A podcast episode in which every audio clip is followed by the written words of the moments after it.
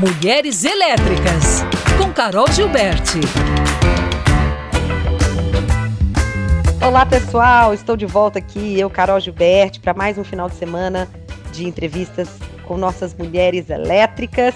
Sejam muito bem-vindas e bem-vindos. Obrigada aí pela audiência, pela participação. Fiquem aqui com a gente. Hoje o conteúdo tá muito bacana, como sempre. E eu vou já introduzir aqui a minha entrevistada desta semana, que é a Gabriela Hollenberg. Ela é uma mulher que apostou na inovação como uma ferramenta estratégica para ampliar a voz de mulheres e agentes do poder público. Ela hoje está como cofundadora e conselheira da Domi Ventures, que é uma venture builder aí do setor que alavanca startups do setor público.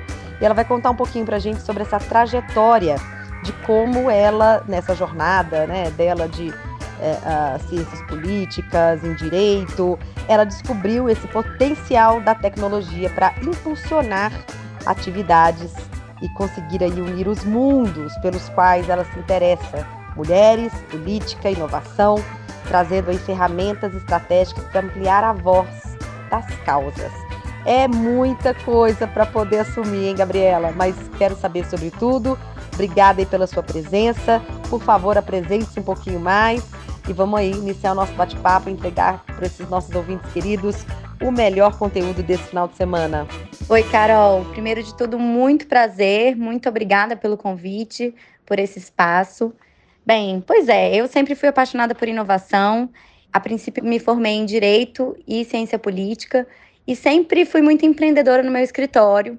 Sempre trouxe, né, enfim, estratégias e ferramentas de empreendedorismo. E no decorrer dos anos, eu fui me apaixonando cada vez mais pela tecnologia e fui fazer uma, um mergulho em São Paulo para entender um pouco mais sobre essa revolução tecnológica que a gente está vivendo, participando aí de cursos, imersões, eventos. E isso tudo me provocou né, de produzir aí a minha própria startup. E aí, em 2020, a gente fundou a Quero Você Eleita, que é uma startup de impacto social voltada para mulheres, política e tecnologia. E a partir disso, né, essa rede de relacionamentos que eu fui formando pela Quero Você Eleita me trouxe a oportunidade de participar como sócia e membro, né, fundadora aí da é, Domi Ventures, que é essa primeira corporate venture builder, né, de tecnologia para governos e que está aí, né, já bem alavancando aí uma série de iniciativas e soluções que estão impactando esse setor. Bacana, Gabriela. E é tão interessante a gente fazer essa análise, né, de que é possível sim, não só possível, como necessário. É fundamental que olhemos para as soluções de uma forma integral, de 360 graus. A gente não pode olhar de forma isolada, ah, só políticas públicas, ou de forma isolada, só soluções que vêm do mundo corporativo, do mundo privado, ou só do empreendedorismo, ou só que vêm de bancos ou de incentivos, investimento anjo, enfim. A gente precisa entender que as mudanças de impacto e que vão acelerar isso tudo, que vem aí nesse pacote chamado inovação, a gente só tende a ganhar, de fato, e acelerar isso na velocidade necessária quando a gente olha para o cenário como um todo. Então é muito importante colocar isso tudo na mesa e olhar para isso, como que cada esfera pode sim colaborar e junto, né, contribuir aí, se complementando para que isso realmente aconteça. Então, quando eu vejo aí uma mulher, que é a nossa causa, inclusive aqui em Mulheres Elétricas, eu hoje também como CEO da Moves Women Tech Ventures, alavancando startups que são fundadas por mulheres, unindo aí academia, governo, iniciativas privadas, né? E toda essa solução que faz parte do nosso ambiente, isso me traz uma satisfação muito grande e um certo alívio de pensar que movimentos diversos, né, uh, iniciativas que estão sendo feitas, ações que estão sendo tomadas, estão sendo feitas simultaneamente no Brasil inteiro, no mundo, os nossos vizinhos aqui da América Latina, para que a inovação realmente seja injetada de uma forma positiva e mais impactante. Então, eu fico muito, muito feliz com isso. Em primeiro lugar, eu tinha que deixar isso muito claro. Segundo, eu queria muito que você me desse, né, desse aqui para a gente, para mim, para os nossos ouvintes, um pouquinho desse seu parecer, que é uma mulher que está atuando, né, é, atua tanto no, no setor da, jurídico, quanto o público, quanto uma mulher, entendendo a, as necessidades todas dessas que eu falei, como você enxerga isso?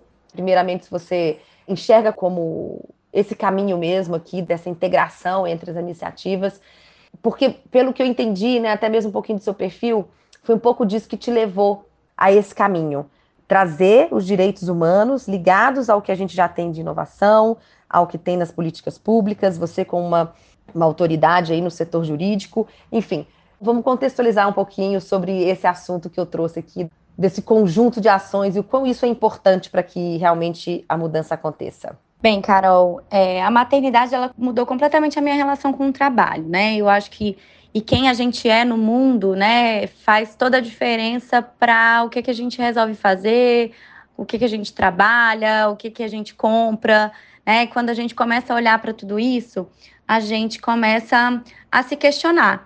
E, basicamente, depois que o Rafael nasceu, em 2017, eu passei a questionar o valor do meu trabalho e a minha relação com ele. Se de fato, né, o tempo que eu estava passando longe dele faria essa diferença no mundo, né? Tem uma frase que eu amo, que é seja a mudança que você quer ver no mundo e que eu uso para mim, né? Para sempre quando eu quero, né, começar alguma coisa, quando eu estou num dilema, enfim. E essa inquietação me trouxe esse movimento para me conhecer mais, querer exercer todas as minhas potencialidades, buscar ser na prática essa mudança, né, enfim, e que foi o que, por exemplo, né, me fez iniciar a Quero Você Eleita, porque eu realmente acredito que as mulheres estão inovando na política para resgatar o pertencimento, a escutativa, o diálogo suprapartidário, a construção coletiva e o afeto. E é tudo que eu acredito que a gente precisa para esse momento de revolução tecnológica, para que ela não produza um cenário de exclusão ainda maior de uma grande parcela da população do nosso país. Eu acredito muito no que você disse sobre como tudo é muito transversal, né? Ou seja, todas as áreas elas se comunicam de alguma forma, elas precisam estar ali, né, avançando e todo mundo caminhando numa mesma direção. E a revolução tecnológica ela é uma realidade.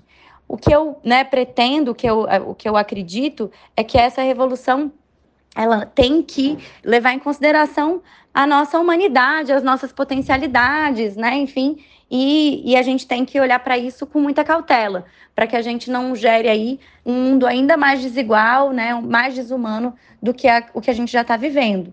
Né? Então, dentro dessa lógica, eu entendi que a missão da Domi Ventures tinha tudo a ver com o meu propósito, porque ela contribui para essa transformação da gestão pública, potencializando a utilização dos recursos públicos, para que a gente tenha mais eficiência na utilização deles, trazendo transparência, sustentabilidade e também, por meio dessas soluções de tecnologia, que a gente possa atingir os objetivos de desenvolvimento sustentável da ONU. Né? Então, que a gente possa avançar nesse rumo, né, que é o que eu acredito para caminhar para a construção não só de um país melhor, mas de um mundo melhor. Esses movimentos são extremamente importantes, né, Gabriela? E quando a gente tem essa percepção, eu vejo isso como um grande progresso, porque na nossa cultura brasileira, a gente sempre percebeu que os setores atuam de uma forma muito isolada, muito individualista, como se fossem heterogêneos, né? Governo, né, o público não pode, ou não vai, ou não deve, enfim, ou não fez, né, sabe-se lá o porquê não se mistura com o privado. É sempre uma relação que, em algumas vezes, é um pouco conflituosa.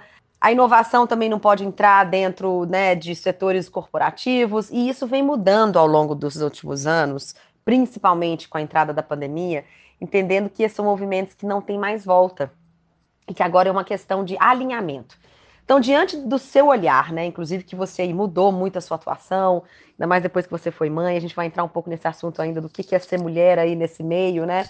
Mas é, quando a gente fala de direitos humanos e inovação, como que você enxerga essa união e essas potencialidades, né? Tudo que há de melhor e, e, e de, e de mais positivo na união disso, porque como que essas duas coisas podem andar juntas? A gente às vezes acha que são antagônicas ou que podem ser não tão homogêneas, mais heterogêneas, mas na verdade uma complementa a outra. Eu gostaria que você falasse um pouquinho como que você enxerga a união então dos direitos humanos e da inovação dentro da área que você atua. Bem, os direitos humanos eles são inerentes a todos os seres humanos, né, independente da raça, do sexo, nacionalidade, etnia, religião ou qualquer outra condição, e eles incluem né, o direito à vida, à liberdade, liberdade de opinião e expressão, ao trabalho, educação, à saúde. Então, quando a gente traz, por exemplo, né, soluções de tecnologia para governo, a gente tem grande impacto social e a gente tem soluções concretas que podem produzir uma melhor entrega para os cidadãos e cidadãs dessa de soluções que possam produzir a entrega desses direitos. Então, por exemplo, a gente tem no nosso portfólio a Agiliza Médica, é uma plataforma de telemedicina que busca reduzir as filas de espera para consultas na rede pública de saúde. Então, a partir da análise de dados com médicos generalistas especialistas, a gente consegue, por exemplo, fazer a redução de uma fila. E isso possibilita que você tenha acesso ao seu direito fundamental à saúde, por exemplo. Da mesma forma, a gente tem uma outra solução também na nossa carteira, que é a Empatix, que é uma GovTech de impacto que foi criada com o propósito de transformar cidades é, em mais humanas, mais empáticas e traz aí uma solução para viabilizar que a experiência de deslocamento das pessoas com deficiência seja muito mais adequada, confortável, né, trazendo então quais são as melhores rotas no espaço urbano das cidades para viabilizar que esse deslocamento se dê da melhor forma possível. E aí assim vai, como por exemplo também é, soluções de educação, né? A gente tem a Educa Kids, que é uma plataforma especializada no aprendizado neurocognitivo dos estudantes. Então você traz aí toda essa questão do direito à educação, mas já com um olhar de inclusão digital, né, para a gente poder formar essa juventude, né, essas crianças, já pensando nesse novo momento que a gente está vivendo no mundo, já adequadas, com um currículo adequado a essa revolução digital que está acontecendo. Olha, a gente vai dar um rápido intervalo aqui no nosso bate-papo, mas fiquem por aqui porque a gente volta aqui rapidinho. Até já! Mulheres Elétricas.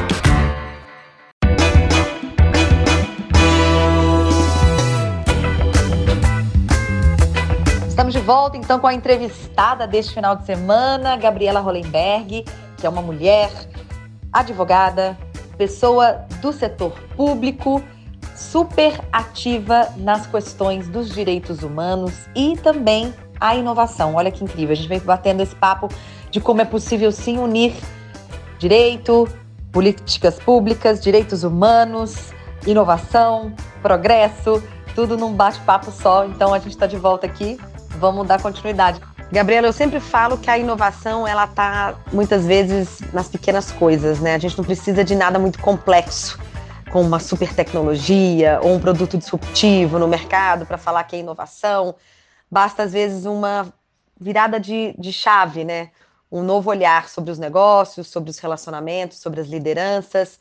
E quando a gente fala do tema mulher, a gente sabe que Uh, a maioria de nós já passou por dificuldades, por desafios, por situações não tão agradáveis.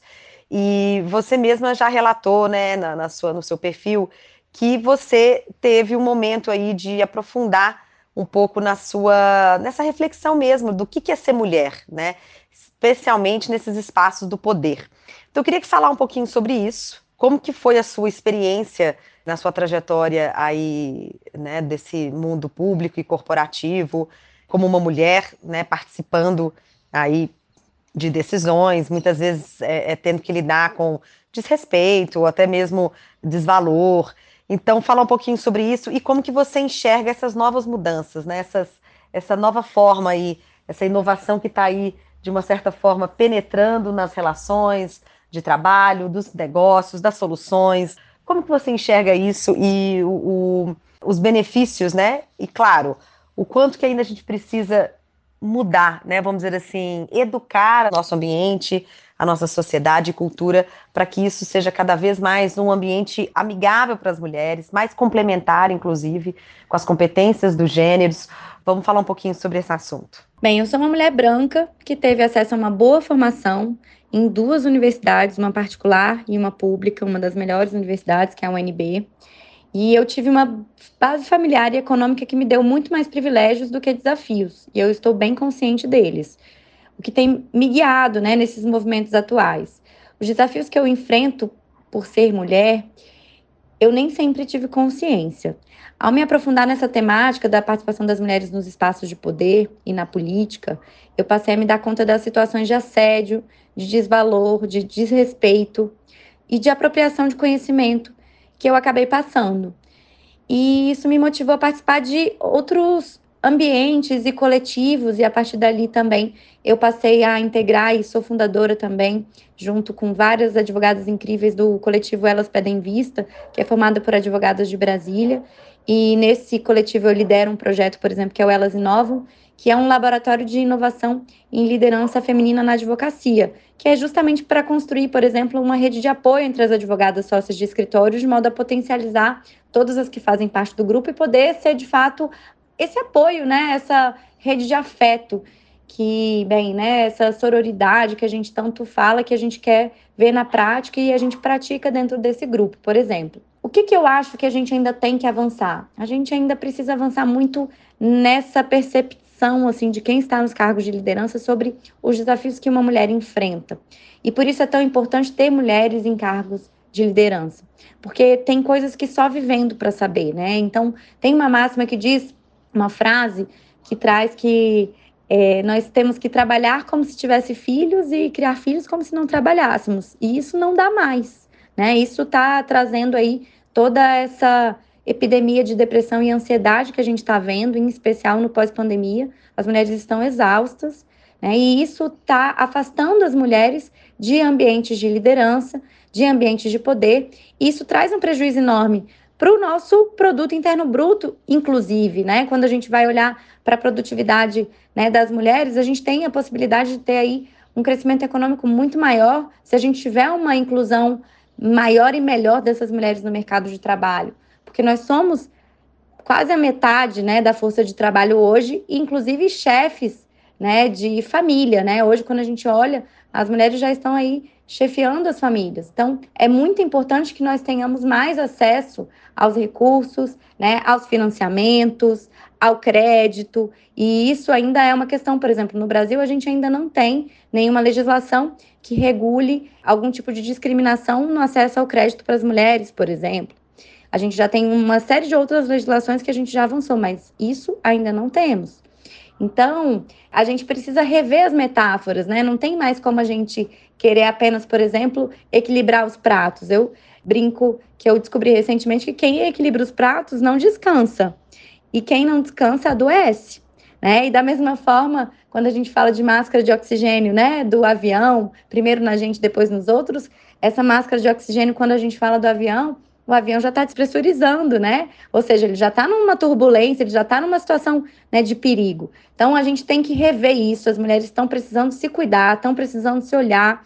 Para mim foi muito marcante aquele vídeo da Jacinda, né, que primeira-ministra da Nova Zelândia, grande líder mundial, que teve aí né, um papel fundamental no combate à pandemia, liderou esse processo com louvor e que disse, por exemplo, que não vai concorrer a reeleição porque ela estava vivendo esse processo de burnout, de não ter mais energia, né? Não ter mais gasolina no tanque.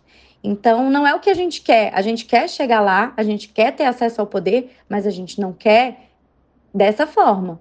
Então, a reflexão que eu trago, né, é algo que tem mexido muito comigo e que eu quero muito trabalhar a partir de agora, né, na Quero Você Eleita, nas minhas palestras, nos eventos que eu tenho participado, porque a gente precisa trabalhar a autossustentabilidade da liderança feminina, porque não é pagando esse preço que a gente está pagando com a nossa própria saúde mental, física, emocional e até espiritual que a gente quer ocupar esse espaço. A gente quer ser feliz também.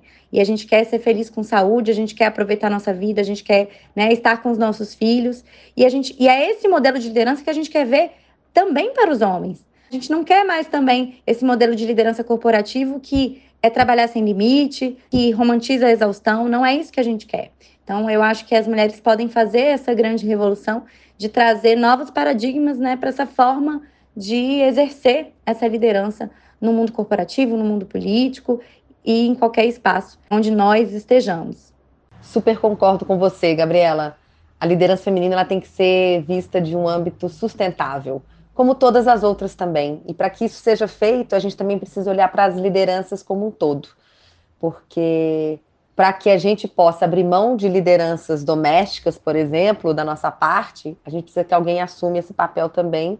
E para que a gente possa assumir a parte nossa como liderança corporativa, como liderança no âmbito do trabalho, do profissional, E isso envolve também os nossos companheiros, nossas companheiras e as empresas, o setor público. E aí voltamos lá ao início da nossa conversa, de como que é importante a integração de todos esses setores nesse diálogo. Certamente a gente precisa olhar para isso com um olhar mais empático.